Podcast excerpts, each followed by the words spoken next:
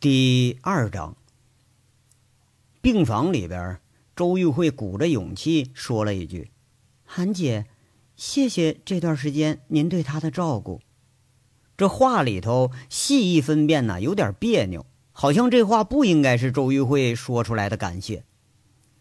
正坐在床上随意整理着床铺的韩雪笑了笑，她没回答，好像担心床铺有一丝褶皱似的。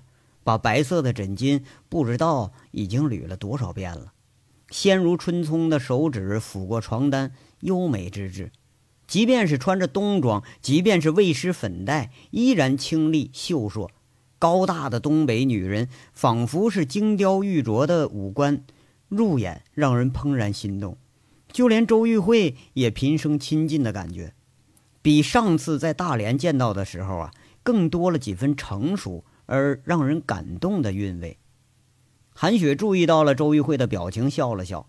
她站起身来，像哥们儿一样拍着周玉慧的肩膀，没说话，无言的看着院子里头正小跑的杨伟。冬日里头，暖洋洋的日光沐浴下，杨伟一身病号服，正绕着花坛转圈小跑呢。旁边很无聊的坐着两个警察，偶尔还搭讪一句。苏醒的杨伟。在给这些人带来快乐的同时，也把警察给招来了。醒来之后的当天，住院部就守了四个警察，二十四小时轮流值班。病房门口有两个，门厅一个，大门口一个。安全倒是安全了，但是这玩意儿它膈应人呐，它不是一般的膈应人，就连韩雪都觉着很别扭。十天过去了，杨伟能走了，能跑了，大部分的记忆都恢复了。也能说能笑了，所有担心都没有留下。杨伟依然如同以前一样的谈笑风生，不过韩雪的笑容却日渐减少了，偶尔笑着的背后是深深的忧郁。两个女人并立站在窗前，心情复杂的程度尤胜任何时候。这是一个结束，但同时也是一个开始。警察限定了谈话的内容。杨伟刚刚恢复记忆，吴铁军带着人和他谈了两个小时，隐隐约约地透露了一点信息：竹林山特大制毒案尚未侦结结束，所有相关案情都不得提及，甚至连谈话都有警察在旁边听着。这很别扭，特别别扭。不过杨伟倒是非常配合，不但配合治疗，而且配合警察的工作。早请示，外加晚汇报，反倒让警察们觉着这有点小题大做了。韩雪站着，眼里的笑意不知道，呃，是酸涩呀，还是怎么说？那个感觉很怪。她只是叹了一句：“哎，他恢复的真快，转眼这就两个月了，用不了半年呢，他会和以前没什么两样。他的神经和身体一样强悍。”什么也打不倒他。周玉慧倒不惊讶杨伟的表现，而是纠结在地上放着的那个小行李包上。杨伟倒下了，韩雪来了。杨伟站起来，清醒了，韩雪却执意要走了，让周玉慧觉着心里就有点很不舒服，仿佛这个韩雪这个女人有意出让自己的前丈夫一样，好像是自己在抢人家东西似的。看看韩雪。眼里不无热切地看着杨伟，周玉慧讪讪地问了一句：“韩姐，你真的要走啊？不能留下来多陪陪他吗？我从来没见过他这么开心过。”哎，快过年了，店里头一大堆的事儿，我爸妈身体都不好，哪儿啊都需要照顾。他醒了我就放心了，再留着也没什么意义，反倒会让他觉着挺尴尬的。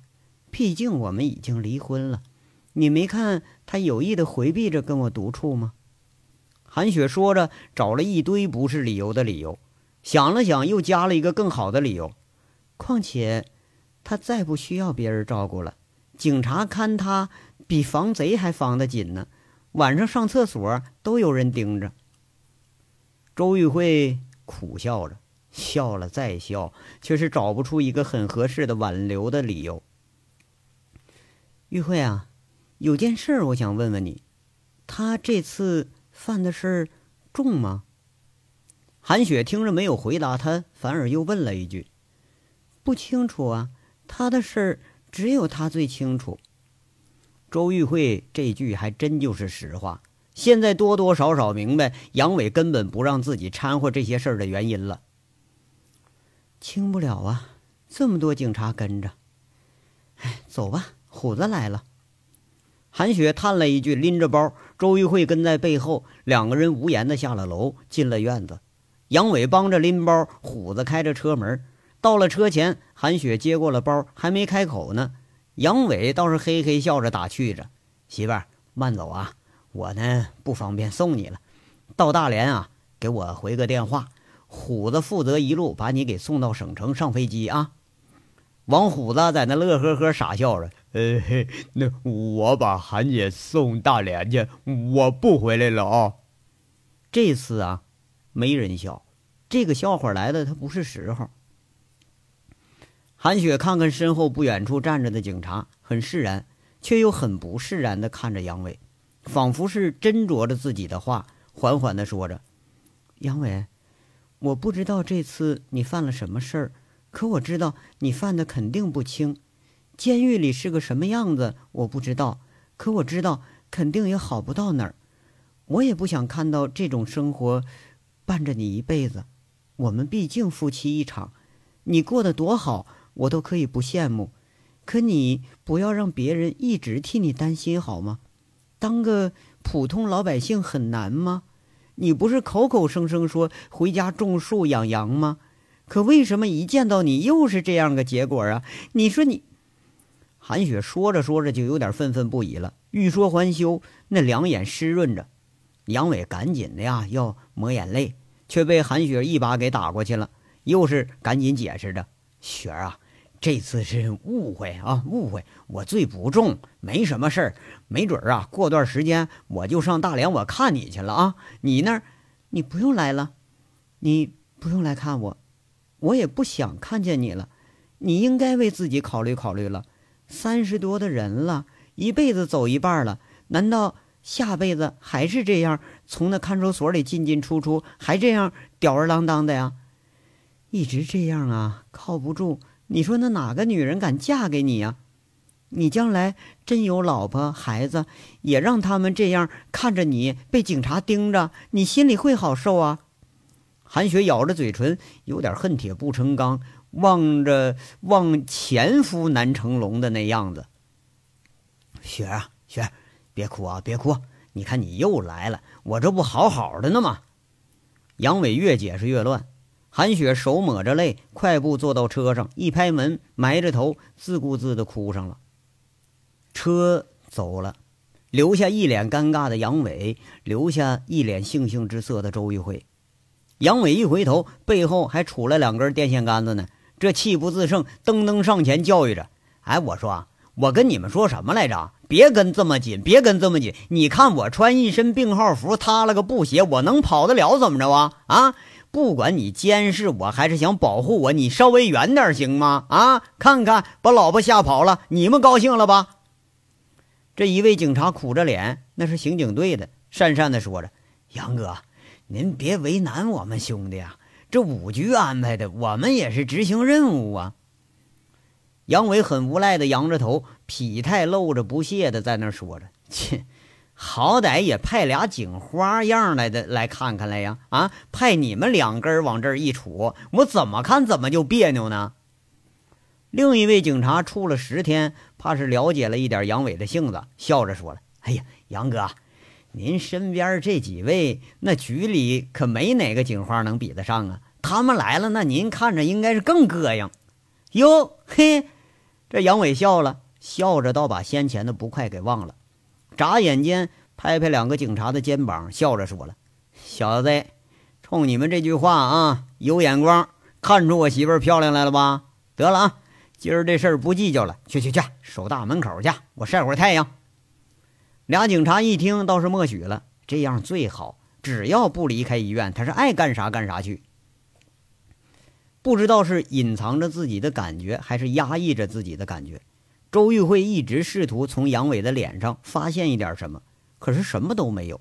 恢复了以后，除了莫名的摇摇头，这个后遗症偶尔记忆力受损，还真就没发现他身上有什么毛病。不过，好像就是看着更冷血了，对什么都有点无所谓的感觉，就好像现在翘着二郎腿晒着太阳，一副天老大我老二的样子，任谁一看也是个吊儿郎当的货色。讪讪的坐到杨伟的身边，周玉慧小心翼翼说着：“韩姐真是个好女人。”这句话说的很由衷。周玉慧觉得自己肯定做不到这一点。看着两个人说说笑笑、恩爱的样子，周玉慧甚至觉着俩人还是一对璧人。不过这韩雪一走，杨伟的表情就上不得台面了。他斜着眼睛，粗鲁地说一句：“关你屁事啊！”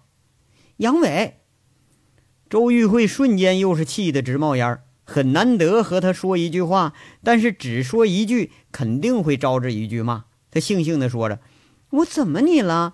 我哪儿又惹着你了？”没有啊，我就想骂人，行了吧？杨伟不知道因为什么，他火就很大。周玉慧吃着鼻子说着：“哼，有本事我怎么就没见你骂过韩雪啊？就这话你都能说得出口啊？这么好的媳妇，我舍得骂吗？要骂也只能骂你这出气筒了啊！”一边说，杨伟一边得意的笑了，丝毫不掩饰自己的想法。周玉慧被气笑了，倒也不介意，说着。那你为什么不留下他呀？嘿嘿，我估计啊，这地儿我也住不了几天了，没准哪天就从这儿消失了。怎么着？我领着美女去住看守所去啊？我倒想啊，那人家也不给开单间啊。杨伟就像回家一样调侃着说着这些事儿。还有什么事没了啊？我能帮到什么吗？周玉慧凑上来问着，期待着。现在知道了，这件事并没有想象中那么快就完结，或许这才是漫长的开始。如果说真把杨伟送进监狱里头去，那这辈子也难辞其咎了。杨伟莫名的就火气很大，不是老子说话你从来就没听过是不是啊？啊！一想这事就他妈来气，滚！懒得跟你再说话了。大不了我倾家荡产捞你，大不了我在外面等你就行了呗。你不会，我绝对不会让你一个人承担的。周玉慧脸色很决绝，他还以为呃杨伟还是惦记着这些事儿呢。这话呀，听得杨伟腾的一下就坐起来了，瞪着周玉慧，阴森森的瞪着他，一把捏住周玉慧的下巴。周玉慧要挣扎，却是没挣脱。就听他恶狠狠地说着：“我就从来没见过你这么不知趣儿的女人呢。”知道我为什么喜欢韩雪吗？因为她漂亮，她温柔，而且会读懂男人，也能读懂身边的事儿。她知道有些事儿无能为力的时候，他会选择放弃。谁像你这么蠢呢？你这蠢货已经让很多人都把命给送了啊！就你那两千万家底儿，再赔上你，你扔水里连泡都起不了一个。杨伟狠狠的一甩手，把周玉慧摔了个踉跄，恨恨的说着。就像你这种自以为是、自以为强势的傻娘们，就他妈应该让你毁到高玉胜手里，让你他妈的吸毒卖淫当婊子，你这才能知道这世界有多阴险。给我滚！看着你我来气。周玉慧脸色青紫到通红，又到煞白，看着气羞羞、时而又痉挛的摇着头的杨伟，嘴唇咬得发白。他暗暗地说一句：“你骂吧。”你要痛快，那你就骂吧，你别想赶我走。我不认识你啊，我从来没见过你，我从来就不知道周玉慧是谁。我不欠你啥啊，你也不欠我的，咱们没啥关系，任何关系都没有，记住了吗？啊，不管我在不在，不管我到哪儿了，跟你无关。你要再敢多事儿的话，我保证第一个倒霉的就是你，我保证让你后悔一辈子。给我滚！杨伟轻声斥喝着：“你什么意思啊？”周玉慧皱着眉头，不知道这话里头是不是有什么玄机。杨伟却是支着身子喊着：“嗨嗨嗨，警察兄弟啊，哎，过来过来！”哎，这俩警察一听灵得很，立马就跑过来了。杨伟指着周玉慧说着：“把这娘们给我撵走啊！一直在这卖弄风骚呢，还劝我跳墙逃跑，跟他私奔，以后别让进大门啊！我谁也不见。”杨伟说着，他起身了，头也不回，朝着住院部走了过去，走得很稳重，步履很坚实。周玉慧看着，无声的两行泪流着，被警察请出了住院部的大门，一直隔着那栅栏望着四楼病房的方向，流着泪。连着好几天啊，周玉慧都在这儿看着杨伟跑步晒太阳，杨伟就好像陌路人一样，对他根本不屑一顾。韩雪走之后的第五天，杨伟从这儿消失了。周玉慧四处打听，没人知道他被羁押到了哪个看守所。佟思瑶肯定知道，吴铁军肯定知道。周玉慧没有再问下去，他知道，就算你去问，也没人会告诉他。即便是他真的就把全部家产扔到这个官网这个洞里头，那也只会像杨伟说的那样，丝毫于事无补。周玉慧突然明白了，为什么杨伟一直不让他掺和进这件事儿里头？为什么杨伟从来都不告诉他自己都干了什么？为什么每次聚合人的时候都是不同的人，而且做完一件事就会马上把人马都打散？